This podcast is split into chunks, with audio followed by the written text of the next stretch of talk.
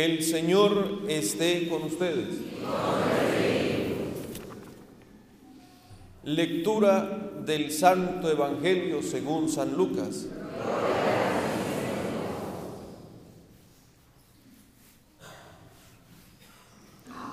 En aquel tiempo, como algunos ponderaban la solidez de la construcción del templo y la belleza de las ofrendas votivas que lo adornaban, Jesús dijo, días vendrán en que no quedará piedra sobre piedra de todo esto que están admirando, todo será destruido. Entonces le preguntaron, Maestro, ¿cuándo va a ocurrir esto y cuál será la señal de que ya está a punto de suceder? Él les respondió, cuídense de que nadie los engañe, porque muchos vendrán usurpando mi nombre y dirán, yo soy el Mesías, el tiempo ha llegado. Pero no les hagan caso. Cuando oigan hablar de guerras y revoluciones, que no los domine el pánico, porque eso tiene que acontecer, pero todavía no es el fin. Luego les dijo, se levantará una nación contra otra y un reino contra otro. En diferentes lugares habrá grandes terremotos, epidemias y hambre, y aparecerán en el cielo señales prodigiosas y terribles. Pero antes de todo esto los perseguirán a ustedes y los apresarán. Los llevarán a los tribunales y a la cárcel y los harán comparecer ante reyes y gobernadores por causa mía con esto darán testimonio de mí. Grábense bien que no tienen que preparar de antemano su defensa, porque yo les daré palabras sabias a las que no podrá resistir ni contradecir ningún adversario de ustedes. Los traicionarán hasta sus propios padres, hermanos, parientes y amigos. Matarán a algunos de ustedes y todos los odiarán por causa mía. Sin embargo, no caerá ningún cabello de la cabeza de ustedes si se mantienen firmes, conseguirán la vida. Palabra del Señor. Podemos sentarnos, queridos hermanos, para compartir la reflexión de este domingo, trigésimo tercer domingo del tiempo ordinario, y ya estamos concluyendo el tiempo litúrgico. Eh, que nos va a permitir eh, entrar ya en el tiempo del Adviento, que como sabemos será tiempo de preparación para la Navidad. El próximo domingo también vamos a celebrar a nuestro Señor Jesucristo, Rey del universo. Y en preparación a esa fiesta del próximo domingo y luego el Adviento y luego recordar la importancia de la Navidad, de ese Dios que está con nosotros, hoy la liturgia de la palabra, esta que hemos escuchado en la primera lectura, eh, la segunda, eh, el Salmo también y el Evangelio, tienen como un tono apocalíptico, ¿no? que nos habla del fin de algo, de la destrucción, eh, que nos habla de terremotos, de calamidades, que nos habla de tantas cosas que nos podría causar pánico si no vivimos nuestra fe. Nos podría causar temor si no tenemos esperanza en Dios. Nos podría dar mucho susto si no confiamos plenamente en el Señor.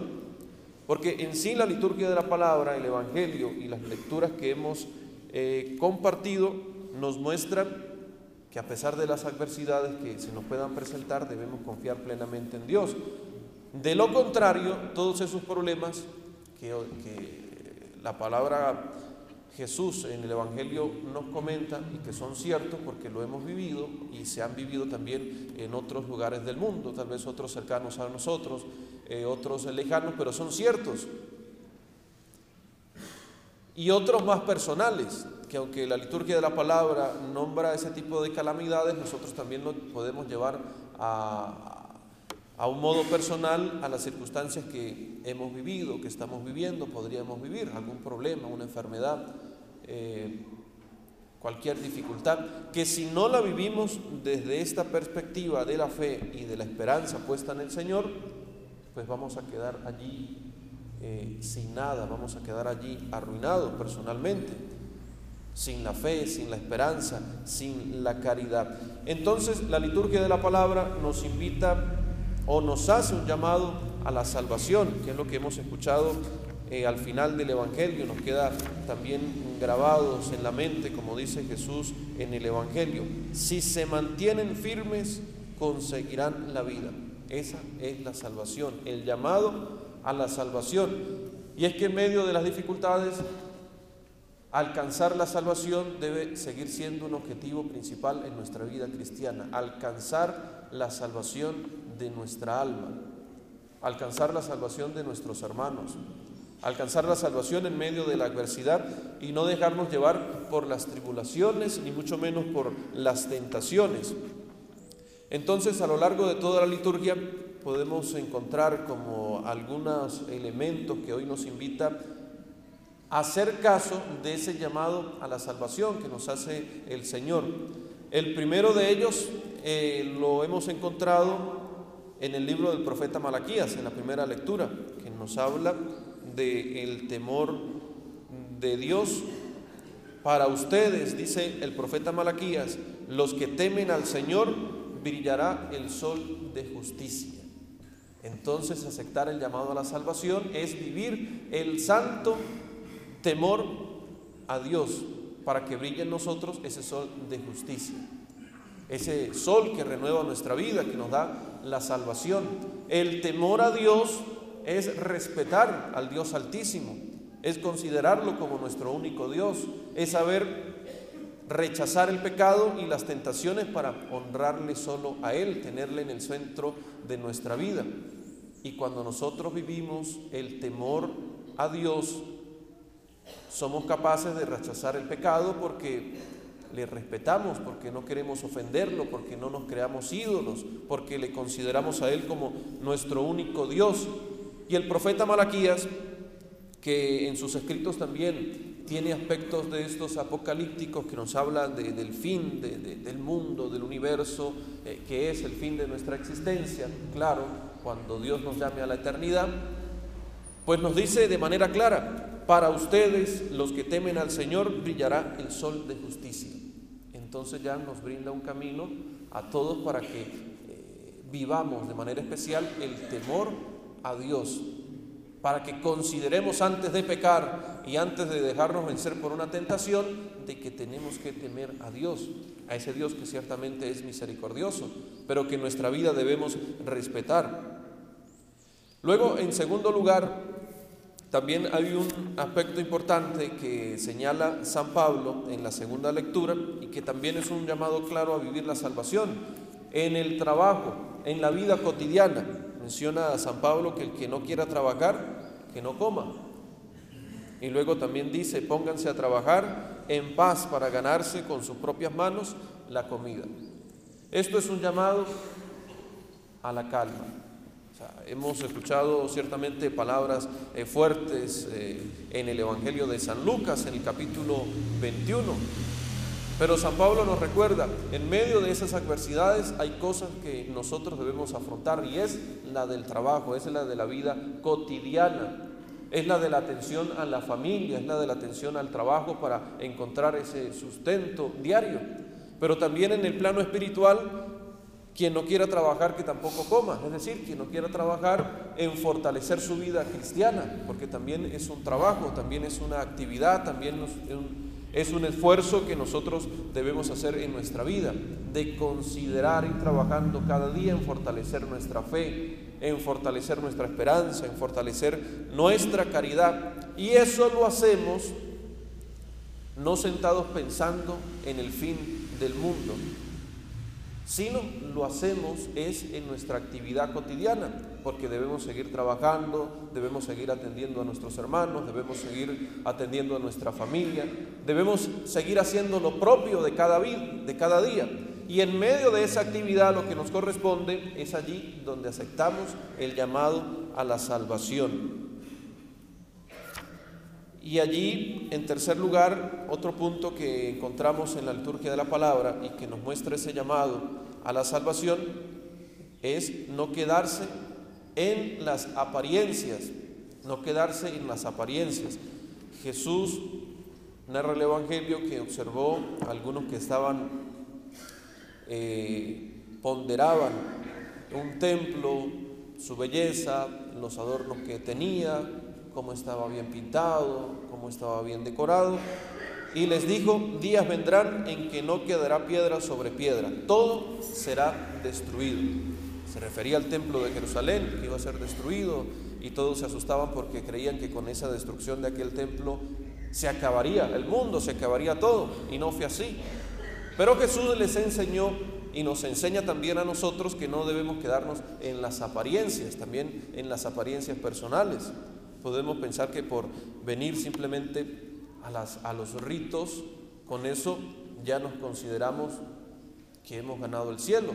No, es necesario trabajar, es necesario vivir el temor de Dios, es necesario perseverar, como dice también al final eh, el Señor en el Evangelio que hemos escuchado. No quedarnos simplemente en las apariencias, que es una tentación también que no nos va a permitir ganar esa salvación, sino que debemos vivir plenamente el mensaje que Jesús nos da en el Evangelio. Por eso hoy la liturgia de la palabra nos quiere hacer un llamado a que en medio de las tentaciones, en medio de la tentación de la apariencia, confiemos plenamente en el Señor, confiemos plenamente en ese Dios que nos llama a crecer en nuestra vida espiritual, a crecer en nuestra vida cristiana. En ese Evangelio de San Lucas, Jesús también les dice a quienes empezaron a asustarse por eh, la destrucción de aquel templo y por los anuncios del fin de, del mundo, no se dejen engañar por falsos profetas. Hay algunos que van a decir, yo soy el Mesías, el tiempo ha llegado. Y les dice el Señor, no les hagan caso, porque todavía no va a suceder, todavía no es el fin. Y esto es un llamado también para nosotros hoy, que debemos tener plenamente confianza en el Señor. Nos dice en su palabra, todavía no es el fin, a pesar de, que vengan falsos mesías a decirnos, se ha sucedido a lo largo de la historia, que quienes predicen y predicen que viene el fin del mundo y nosotros les hacemos caso. Nosotros seguimos consultando los horóscopos, eh, seguimos eh, consultando a los brujos, a las brujas, y esto falta aquello que nos dice Malaquías, no vivir el temor al Señor, el temor a Dios. Así que no nos dejemos engañar, porque eso nos va a causar aún más angustia en nuestra vida cotidiana. Nos dice el Señor, no tengan miedo a las adversidades y la señala allí en el Evangelio. Seguramente habrán grandes terremotos, epidemias, hambre, aparecerán eh, cielos y señales terribles, prodigiosas, pero no tengan miedo a las adversidades, a los problemas. Y como les decía hace algún momento, esas grandes manifestaciones, terremotos, dificultades, nosotros también podemos llevarlas a un plano personal. Tal vez hemos tenido un problema grave, una dificultad que es un terremoto también para nuestra propia vida. El Señor con ello nos enseña a asumir las persecuciones, los problemas, las dificultades, las adversidades. A todos nos gusta siempre correrle a los problemas, a las dificultades, a las grandes adversidades que se nos presentan. Pero Jesús nos dice en el Evangelio, los perseguirán y los, los apresarán, tendrán dificultades, van a comparecer ante los tribunales. Y que el Señor allí nos dice, aprovechen esa oportunidad de las adversidades, de los problemas, aprovechen esa oportunidad de las dificultades, dice, porque con eso darán testimonio de mí. Cuando nos preguntamos, pero ¿cuál es el momento de dar testimonio del Señor? Aquí donde estamos, ahora en medio de nuestras adversidades, de nuestros problemas, dar testimonio que tenemos fe en el Señor, de que Él conduce nuestros pasos, dar testimonio de que tenemos la esperanza puesta en Él, de que en un tiempo ya cercano vamos a celebrar la Navidad, vamos a celebrar a ese Emmanuel que estará con nosotros, a ese Dios con nosotros que nos anima a seguir adelante. Es el tiempo de dar testimonio de Dios. Y no podemos negar que lo que actualmente estamos viviendo en nuestro pueblo No es una oportunidad para que demos testimonio de Él. Claro que sí. Ahora es que tenemos el tiempo para que demos testimonio de que creemos en el Señor, de que solo confiamos en Él y no colocamos la esperanza en ninguna persona ni en ninguna ideología, solo en nuestro Dios. En medio de esas adversidades, en el Evangelio, que tiene varias características para que aceptemos ese llamado a la salvación, Jesús también nos dice y nos pide confiar en la sabiduría divina. Por eso insiste, Grábense bien que no tienen que preparar nada de antemano para su defensa, porque yo les daré palabras sabias. Eso es confiar en la providencia divina, en la sabiduría de Dios. Eso es abandonarse en las manos de Dios, que tanto nos resistimos a abandonarnos en las manos de Dios, porque siempre colocamos primero nuestros proyectos antes de los que Dios. Nosotros pedimos tanto al Señor, pero solo el Señor sabe lo que nos conviene y siempre es lo que nos concede por algún motivo, por alguna razón. Vamos a abandonarnos en las manos del Señor, porque esto también es una forma de aceptar ese llamado a la salvación. Es entender esto que dice el Señor, si se mantienen firmes van a conseguir la vida, es decir, perseverar. Entonces encontramos a lo largo de esta liturgia de la palabra, de este domingo, toda esta serie de invitaciones para que aceptemos el llamado del Señor a la salvación. Es como una decisión personal, es una decisión personal ahora la que nos corresponde a nosotros. Aceptamos esa salvación, aceptamos ese llamado a la salvación, nos vamos a quedar con simplemente los llamados apocalípticos, a, creer que todo está acabado. No, todo no está acabado. El mismo Jesús nos enseña que con la muerte, que con la maldad, que con la oscuridad, allí no acaban las cosas. Terminan en la resurrección del Señor, terminan en la luz de la presencia de Dios en nuestra vida. Así que el mensaje principal de este domingo es que en medio de los problemas de nuestra vida confiemos plenamente en el Señor. Tengamos la esperanza firme en Él, que nos ama, que nos acompaña y que nos va a permitir salir victoriosos con su amor y con su misericordia.